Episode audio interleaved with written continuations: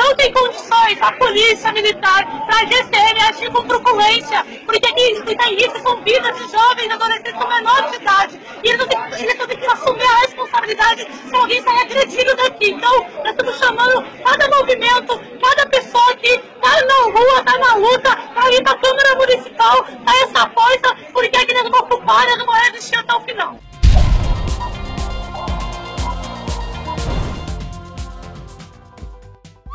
Estudantes desocupam Câmara Municipal de São Paulo após dois dias. Finalmente, os cerca de 50 vagabundos, é, quer dizer, estudantes que haviam invadido a Câmara Municipal de São Paulo na última quarta-feira desocuparam o plenário nessa sexta.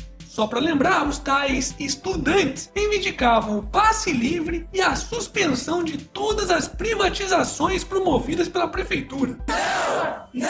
A privatização! Eu quero passe livre no metrô e no busão! Não! Não! A privatização!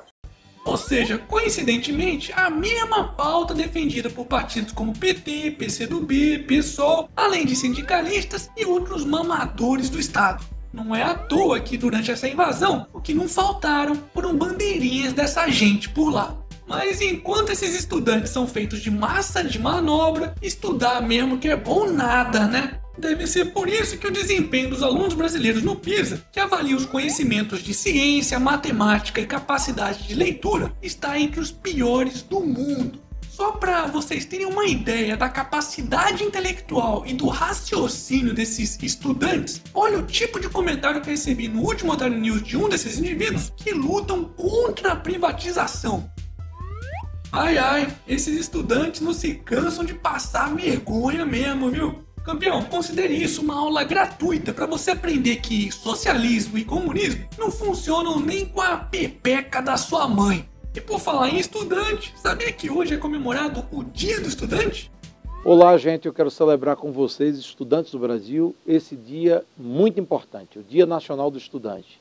A razão de ser do próprio Ministério da Educação a gente mobiliza uma máquina de servidores públicos, profissionais dedicados à educação, professores, para que a gente possa atender os estudantes do Brasil. Pois é, mas apesar de não termos muitos motivos para comemorarmos esse dia, pelo menos uma notícia boa relacionada à educação. E ela vem da iniciativa privada. A Amazon está dando 50% de desconto em livros didáticos, mas é só até esse sábado, hein? Eu vou deixar o link já com esses descontos aqui na descrição do vídeo, então é só clicar e aproveitar comprando livros de qualidade e uma livraria virtual de verdade. Corre lá! Hashtag Dia do Estudante na Amazon. Momento. Jabá.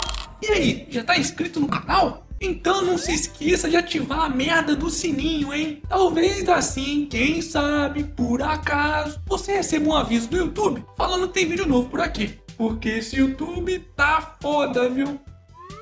Bolsa Lula. Herdeira de banco suíço doa 500 mil reais após bloqueio de Moro. Não, não, não tô de sacanagem não. A herdeira da família fundadora do banco Credit Suisse, que é filiada ao PCdoB e ex-mulher de Protógenes Queiroz, aquele ex-deputado que fugiu, é, quer dizer, que está em asilo político na Suíça após ter sido condenado por violação do sigilo quando era delegado na Operação Satyagraha, então, ela decidiu lançar um movimento de apoio financeiro ao ex-presidente Lula, que, coitado, teve quase 10 milhões de reais em planos de previdência e contas bancárias bloqueados pelo malvadão do juiz Sérgio Moro. A comunistinha de boutique pretende fazer uma doação pessoal petista no valor de cerca de meio milhão de reais em dinheiro, joias e objetos de valor. Isso mesmo, joias e objetos de valor, como um relógio Rolex no valor de 100 mil reais, além de anel de diamante, sapatos e vestidos Dolce Cabana. E aí, Polícia Federal, será que tem alguma coisa errada aí? E por falar em coisa errada, tem até ator global reunindo artistas para jantar com o Lula no Rio nessa sexta-feira. É só dando muito doidão mesmo para apoiar esse vagabundo. Hashtag comunistinha de boutique. Momento. Jabá. Socorro, socorro, me salva! Otarinho, filha da porra. Só a novidade do canal do Otário que tá vindo por aí, pessoal. Aguardem!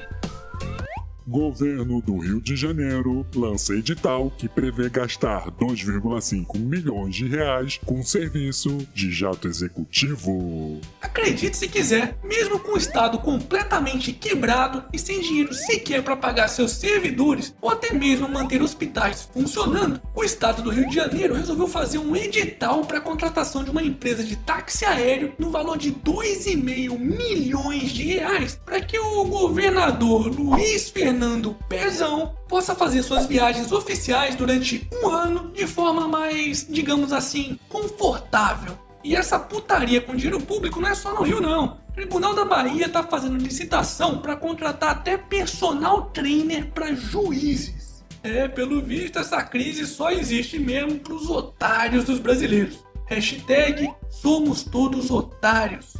E para finalizarmos essa edição, Menino do Acre volta para casa após cinco meses desaparecido. Ah, tá! Depois que ficou na lista dos mais vendidos do país, resolveu aparecer, né? Truqueiro! É, mesmo é. Eu que já andei pelos quatro cantos do mundo procurando, foi justamente num sonho que ele me falou. Foda-se! E esse foi mais um Otário News com as principais notícias do dia. E aí, curtiu? Então se inscreve nessa bagaça, clica na merda do sininho e regaceira nesse like. Ah, e não se esqueça de aproveitar os descontos de até 50% nos livros didáticos lá na Amazon. O link para os descontos está aqui na descrição do vídeo. E nesse final de semana, quem sabe, tem uma livezinha por aí.